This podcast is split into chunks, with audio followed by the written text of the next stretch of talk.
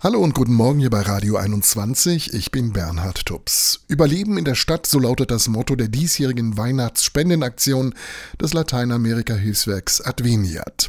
Im Mittelpunkt stehen die Lebensbedingungen der armen Menschen in den Städten, zum Beispiel in Manaus. Leonardo Steiner ist der katholische Erzbischof in der brasilianischen Stadt. Es gibt immer mehr Menschen, die auf unserer Straße schlafen. Es gibt immer mehr Menschen, die hungern. Wir als Kirche dürfen diese Menschen nicht abseits stehen lassen. Wir bieten die Menschen einen Schlafplatz an, versorgen sie mit Essen, organisieren Sauerstoffzylinder. Möglich war das auch dank der großzügigen Spenderinnen und Spender der Lateinamerika-Hilfswerk Adveniat in Deutschland. Hilfe für die Obdachlosen in Manaus, das ist nur eins von über 2000 Projekten, die Adveniat im letzten Jahr mit rund 35 Millionen Euro unterstützt hat.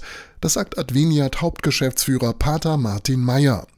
Es sind Geldspenden, die da ankommen, wo sie gebraucht werden. An der Basis direkt bei den Armen. Und mit seinen Projektpartnern durchbricht Adveniat die Spirale der Armut. Neben den gravierenden Folgen dieser Armut trifft die Menschen in den Städten die Pandemie besonders hart. Die Ärmsten der Armen sind dem Coronavirus schutzlos ausgeliefert, sagt Pater Martin.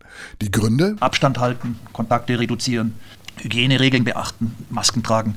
Das ist nicht möglich für Menschen, die weder Zugang zu sauberem Wasser noch zu Desinfektionsmitteln oder Atemschutzmasken haben. Mit seiner Corona-Nothilfe steht Adveniat den Menschen in Lateinamerika und in der Karibik zur Seite.